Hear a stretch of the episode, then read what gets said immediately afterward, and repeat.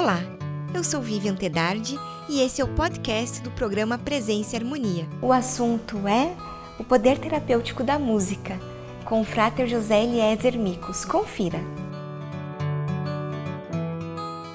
Frater Micos, seja bem-vindo ao programa Presença e Harmonia e muito obrigada por aceitar o nosso convite. Obrigado. Eu, mais uma vez, pela oportunidade aqui de estar trazendo alguma informação que possa ser útil. É uma, uma satisfação, agradeço a você sempre e a toda a equipe aqui da, da Grande Loja por esse programa. Obrigada. Frater, o que você pode então nos contar a respeito do poder terapêutico da música? Bom, isso é uma coisa bastante antiga já na, na história da humanidade, né? Instintivamente, uh, o ser humano sempre associou o uso de, de sons e da música para vários objetivos, né? De uma maneira formal, a gente pode dizer que isso já surgiu é, em Marcílio Fitino, né, no, no Renascimento. Ele viveu de 1433 a 1499 e já no livro de Vita Triplici ele fala em alguns aspectos terapêuticos já, por exemplo, relacionados à música e também aos aromas. Então, já de uma forma é, quase acadêmica, se a gente pensar assim, né? E hoje em dia, naturalmente, existem uh, formações nas universidades de musicoterapia mesmo, que trabalham especificamente com esse tipo de pesquisa de uma forma constante, né? tentando fazer as avaliações tanto do impacto fisiológico mesmo que as músicas podem ter e aos psicológicos associados também à cultura num, num conjunto bio sócio é, cultural né e a gente sabe que existem certos tipos de, de frequências de sons que têm um efeito tanto na fisiologia humana quanto também nos aspectos culturais né então, a gente sabe que certos ritmos podem fazer a pessoa, por exemplo, se acelerar, ou ter, por exemplo, você pega, põe um, um vaneirão, uma valsa, alguma coisa desse tipo, a pessoa tente a, a se movimentar fisicamente, né? E tem outros sons que podem deixar a pessoa mais relaxada, mais harmonizada. Então, todas essas funções, a gente pode fazer uma coisa paralela assim, bem engraçada, de imaginar como a música é usada se a gente imagina como é planejada a sonoplastia de um filme. Existia um filme, é um filme mais antigo, não sei se todos estão lembrados disso, mas teve um que foi bem famoso, que era a série, série não, filme, o Tubarão, uhum. né? E que tinha a cena assim, antes mesmo do tubarão aparecer, existia um som, tam, tam, né, para gerar uma certa tensão, né? E aquilo ia aumentando, tam, tam, Tum, tum, tum, tum, tum, tum, tum. Quer dizer, quando o tubarão aparecia, a pessoa já estava com o coração na, na, na, garganta, né? Então, isso é para mostrar a inteligência do uso de certo tipo de som, né? E ligado à música também, é, que pode gerar certos tipos de estado nas pessoas, né? Esses estados são usados, então, de forma terapêutica também, baseado nessa mesma condição, para que a pessoa possa ter uh, de várias formas, né? pode ser aspectos emocionais, é, psicológicos, fisiológicos mesmo, que façam ajudar ela a estar mais harmônica ou, ou no processo até de, de cura. Né? A gente sabe que uma pessoa muito tensa, é, que está passando por um estresse em trabalho, coisa assim, ela pode desenvolver uma úlcera, né, por exemplo. É, existe o, o, caso contrário também, se você consegue pôr essa pessoa em estados é, de maior relaxamento e harmonia, ela pode sair desses estados de estresse e obter cura. Né? Então, nesse sentido assim que a música tem essa, esse valor terapêutico tão importante. Mas isso vem né, de, de instintivamente, de, se perde na, na, na história da, da, humanidade esses usos né, dos sons para diversas funções. Né? Não só terapêuticas, mas como como foi falado ali, para dançar, para se divertir, o lazer, a parte ritualística, é, e também até militar, né, que os repiques dos tambores uhum. como auxílio para dar uma certa adrenalina né, nas pessoas, na, ou coragem naquela embate, a música tem essa, esse poder também. Né? Perfeito. E, Frater, em relação a alguns hormônios ou neurotransmissores, eles podem ser estimulados pelo som? Pode. Se a gente imaginar que num susto causado por um som, realmente um barulho grande, é, a pessoa pode disparar uma adrenalina, por exemplo, como defesa. Há outros tipos de, de hormônios, no caso específico, um que serve como um bom exemplo é a, a, a dopamina. A dopamina ela é um neurotransmissor, ela é produzida pela substância negra do, do cérebro e ela está muito ligada a estímulos de gratificação. Então, e ligada também a, aos movimentos voluntários. E ela tem essa característica estar associada muito ao prazer.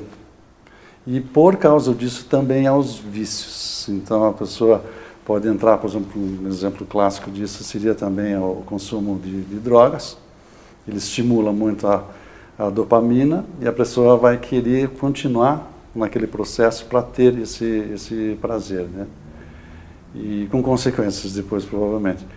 Mas, no caso, por exemplo, dos movimentos físicos, uma pessoa que se exercita muito, ela libera muito mais dopamina e quase que vicia nos exercícios, que nesse caso é uma coisa positiva, né? Mas no caso do, do, do, do prazer relacionado, por exemplo, a um estímulo musical ou com certos tipos de sons, é, também essa, essa liberação da dopamina pode acontecer. E a dopamina também está associada a um processo de cura mesmo. Hoje se estuda ah, que talvez os placebos tenham um pouco esse efeito. É, por que, que o placebo cura? Né? Uhum. Num grupo de pessoas que estão, por exemplo, está sendo desenvolvido um medicamento. Esse medicamento, é, os testes são feitos assim, ministram aquele medicamento para um grupo de pessoas e para um outro grupo de controle é ministrado os placebos. Ninguém sabe quem está tomando o quê. E daí analisa-se aquelas pessoas que se beneficiaram né, do remédio efetivamente e daqueles do grupo de controle que se beneficiaram com placebo. E estuda-se por que essas pessoas. Aí tem uma série de explicações, mas uma delas é essa possibilidade da pessoa, como ela é um processo quase inconsciente, mas que ela se sente medicada. E isso pode gerar essa, essa liberação também da, da dopamina. E isso pode acontecer também numa pessoa que recebe um passe religioso, uma bênção, até mesmo um elogio. Tudo isso uhum. pode disparar esse mecanismo.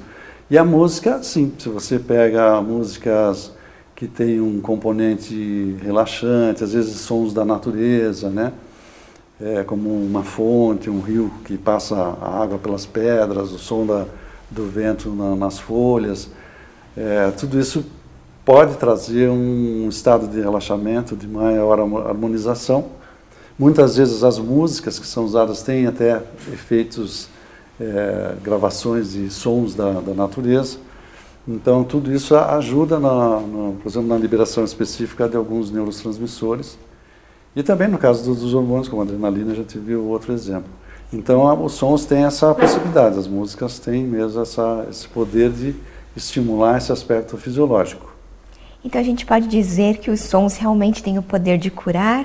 E se sim, que tipos de sons teriam então esse poder, digamos assim? Pois é, esses estudos que estão relacionados aos aspectos assim que tragam alguma, por exemplo, existe uh, no caso específico do, do, do de, de, terapias alternativas, eu ou pegando por um passado mais distante como é que isso acontecia no uso xamânico, por exemplo, dos dos sons, e aí entra um pouco os aspectos da, da, da, cultura também, mas instintivamente essas pessoas sabiam que certos tipos de repetições conseguem fazer a, as ondas cerebrais baixarem um pouco de, de, de velocidade, digamos assim, né?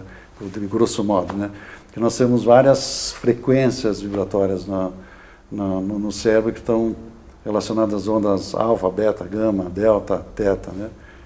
E algumas músicas, alguns tipos de batidas, elas têm esse poder de, de reduzir um pouco essa frequência e trazendo essas consequências maiores de, de, de bem-estar, de, de, de desacelerar a, a pessoa, né?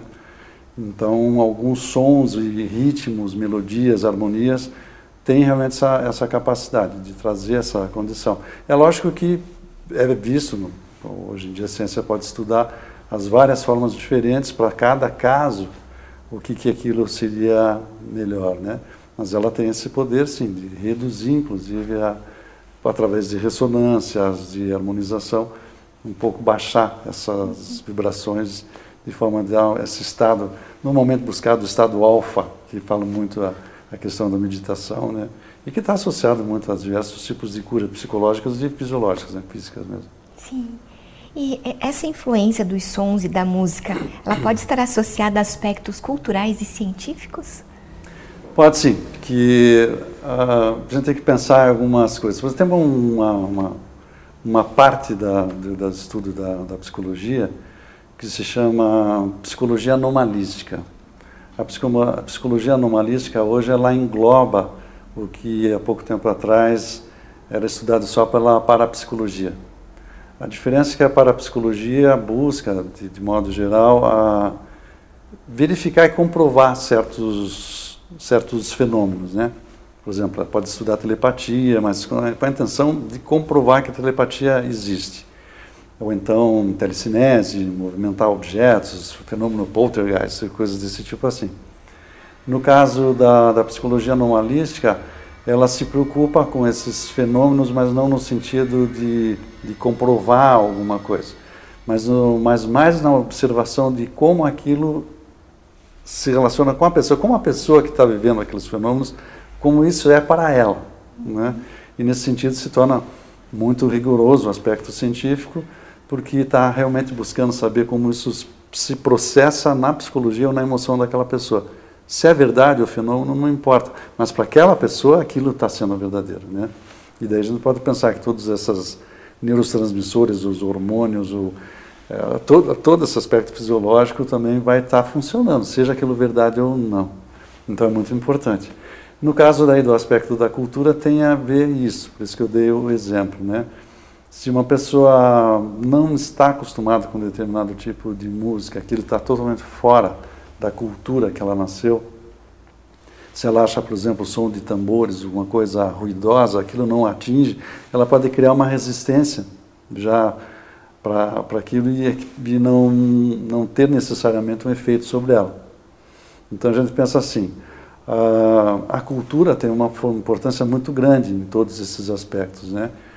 É, mas a gente não pode esquecer que para a cultura existir no ser humano, é, esse ser humano ele tem que ter um aparato neurológico que seja capaz de absorver essa cultura. Então essas duas coisas quase não são possíveis separar. Por um lado, sim, é possível gerar algo fisiologicamente numa pessoa. Por outro, ela tem esse aspecto cultural que pode fazer um filtro muito grande aí.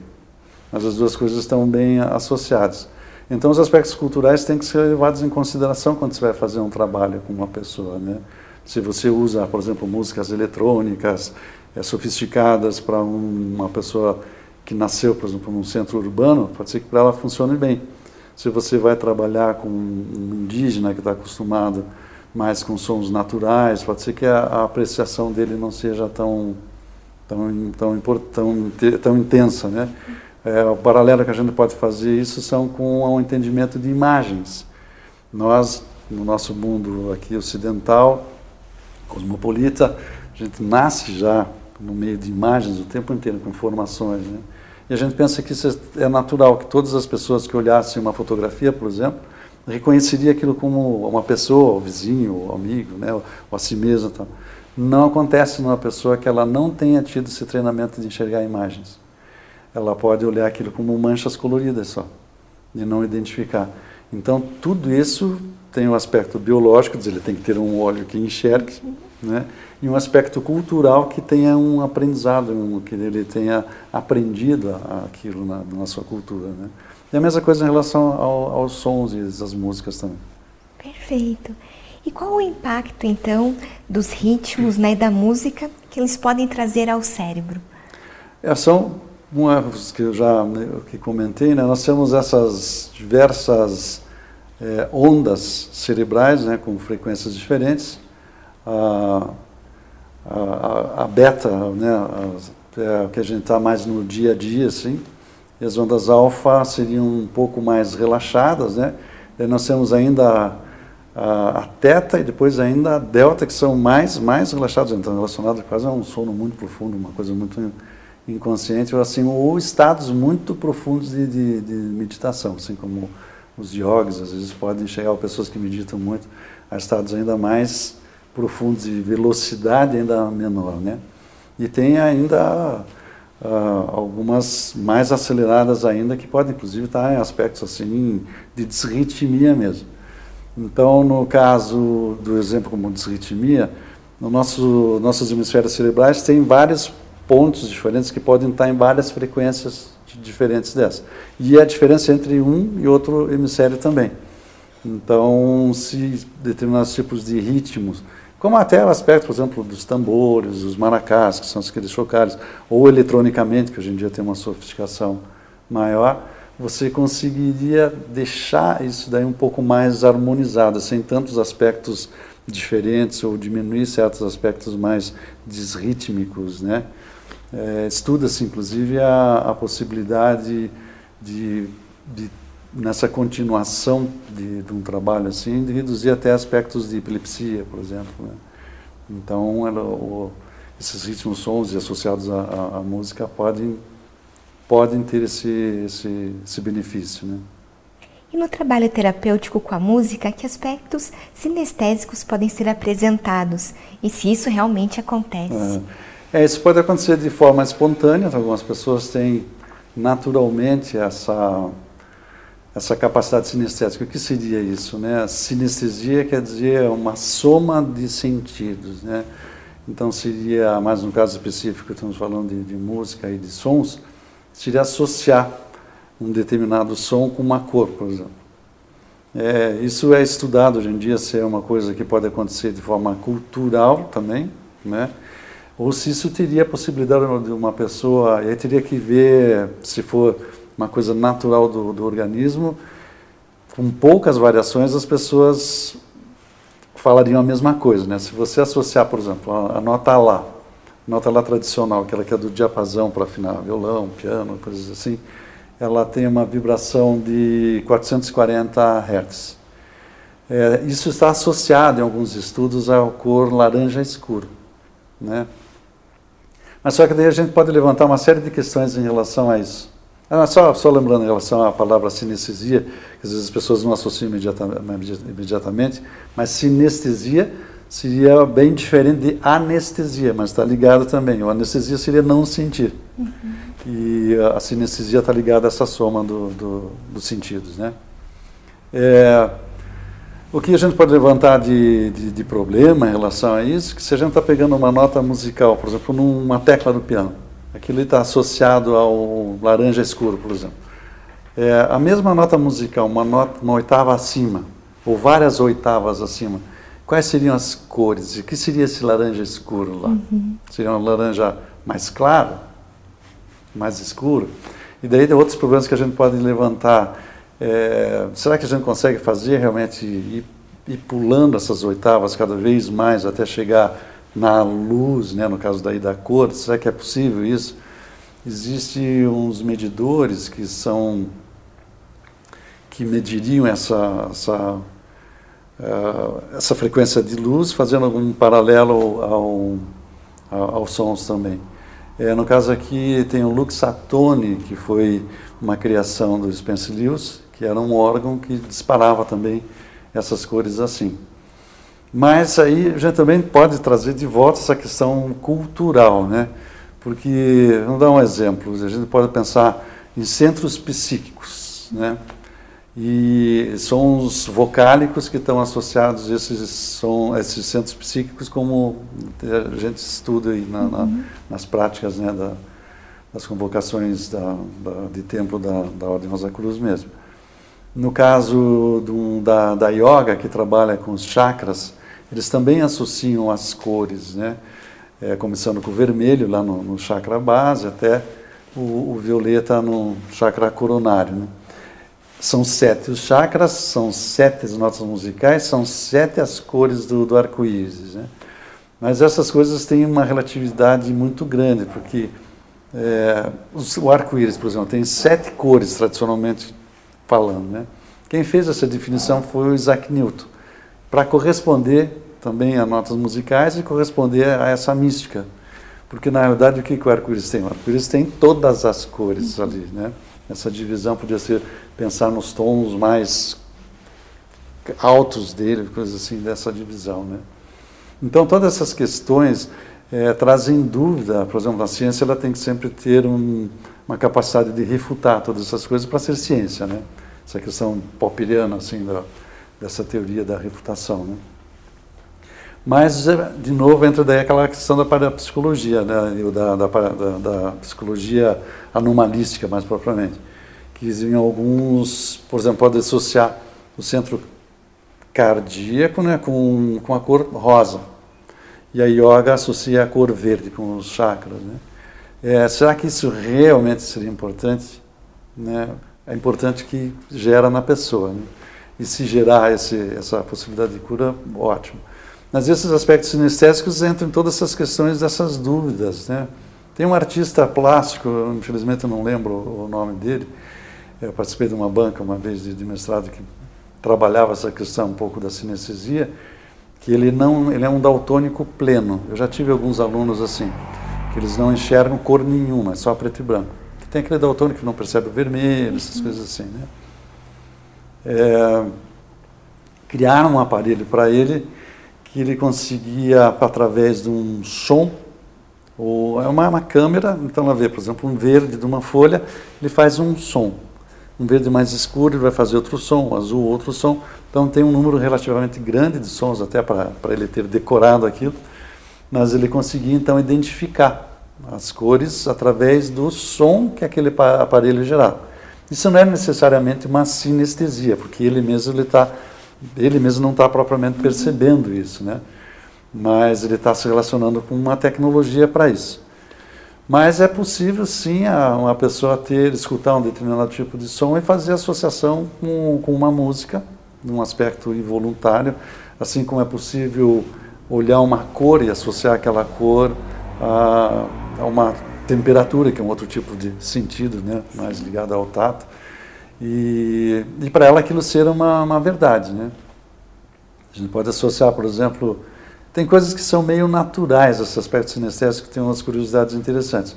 Eu faço com meus alunos nesse, uma brincadeira com eles para mostrar que a sinestesia existe, mesmo que seja um pouco cultural. Né?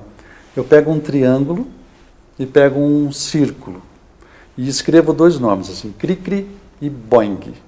E pergunto o nome de qual forma é esse, esses nomes que tem ali. Né? Se o cri-cri, por exemplo, é o triângulo ou se é o círculo. E se o Boeing é o círculo ou se é o triângulo. É quase 100% batizam o triângulo de Crick e o círculo de Boeing, por causa do, do som, de alguma forma, que eles associam Crick com formas pontudas, né? e o Boeing com alguma coisa redonda. Isso é um aspecto sinestésico, você está misturando sons com aspectos visuais, e aquilo se torna uma verdade. Né? Acho que em todo, toda a minha carreira até agora eu vi uma vez só uma pessoa que não entendeu aquilo de jeito nenhum. Né? Mas, eh, mas, em modo geral, eles já acham que até é fácil demais isso. Né? E, então pode acontecer esse aspecto de cores e relacionado a determinados tipos de som. Né? Se é um aspecto 100% biológico que vai se verificar em todas as pessoas, ainda não há essa certeza. Né? E essa dúvida de todos do, do teclado, por exemplo, como é que são as oitavas e essas cores se transformariam no quê, né? Sim. Também.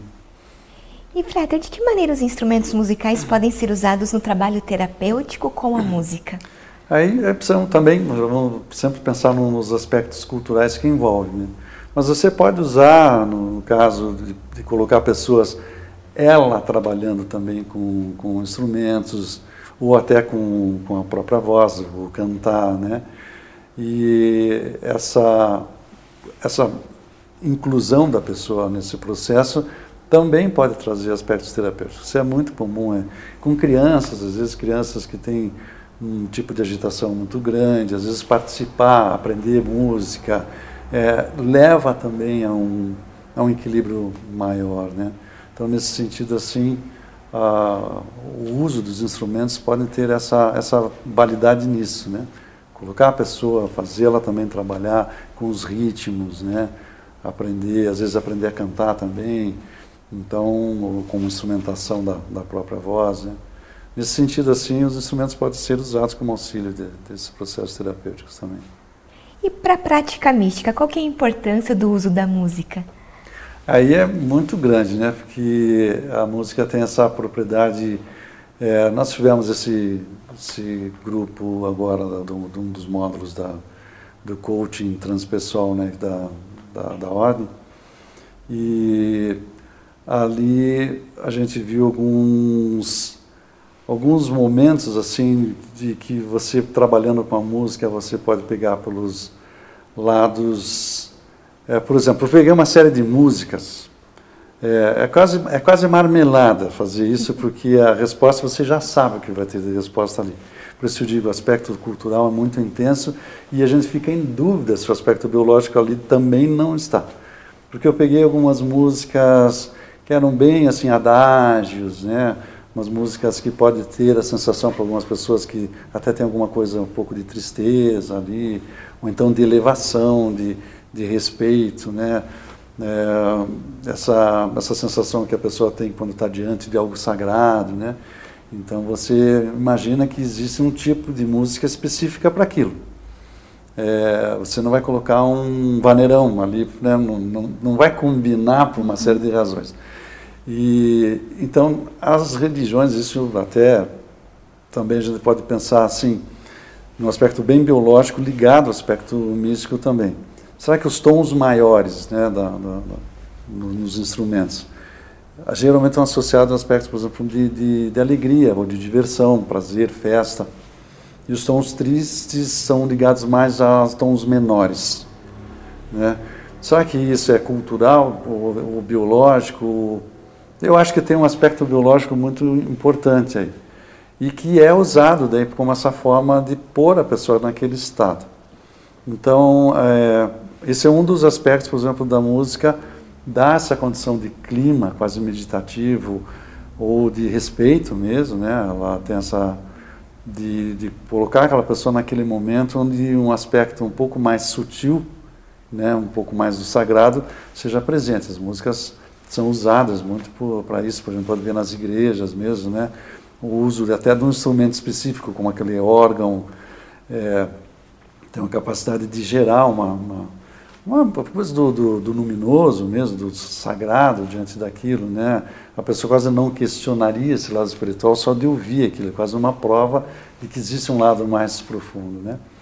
A parte disso também tem nas práticas místicas alguns usos por exemplo, os mantras, eles são usados com determinados tipos de propósito, para atingir, para estimular determinados chakras, assim como no caso das práticas Rosa Cruzes, a prática dos sons vocálicos com determinadas tonalidades também associada a certos centros psíquicos, também com a ideia de harmonização, de aprofundar, de relaxar, de deixar um pouco o aspecto material para trazer um aspecto mais mais interior e relacionado às questões assim de, de harmonização.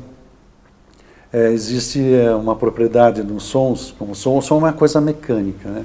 ela se propaga através das moléculas no, no ar e ela tem propriedade ma material, mas ela pode, eu posso gerar um som e posso fazer esse som na ressonância, fazer alguma coisa vibrar. O mais comum, até um exemplo mais comum de todos, e é mais fácil de verificar, é você fazer, por exemplo, um diapasão e tocar perto, por exemplo, um violão, que é um instrumento muito popular que muita gente tem, então seria fácil de verificar isso. A corda correspondente, se ela estiver afinada, ela pode hum, sozinha. Então, baseado nesse mesmo tipo de princípio, tanto os centros psíquicos, assim como os chakras, né, eles podem ser estimulados naquelas tonalidades, com aquele som específico, né, e, e, também tem um aspecto muito importante na, nas práticas místicas religiosas, que se chama a intenção mesmo. A gente pode pegar um exemplo da, da vogal A. A gente pode dizer assim, hã? A pessoa já entende que se não entendeu alguma coisa. Pode ser cultural, mas o hã, a gente pode dizer, ah, né? a gente pode dizer, ah, né? tipo, a gente pode expressar o mesmo ar de muitas formas diferentes, né? agressiva, ou romântica, ou, ou de brincadeira, ou de dúvida, só com uma forma de intenção, a forma como você manifesta aquilo, com uma frequência diferente, é, como você imposta aquilo.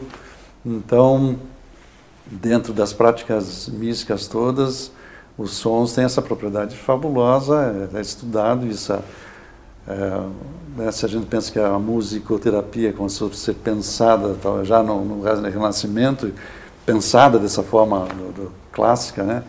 isso significa que ela já existia como forma muito anterior, e as pra, práticas alternativas, que a gente podia chamar, é, e que não estão necessariamente ligadas à ciência, a ciência hoje as estuda, porque elas estão aí há milênios fazendo parte da, da humanidade. E esse aspecto religioso e místico sempre esteve muito ligado. Acho que mesmo se pensar em coisas muito primitivas, o próprio, assim, dá um exemplo dos índios lacotas, lá do, dos Estados Unidos, que trabalham batendo tambores junto, um conjunto de pessoas batendo ao mesmo tempo, numa frequência que é uma das frequências que pode ajudar a baixar o ritmo para das ondas beta para alfa e em conjunto, né?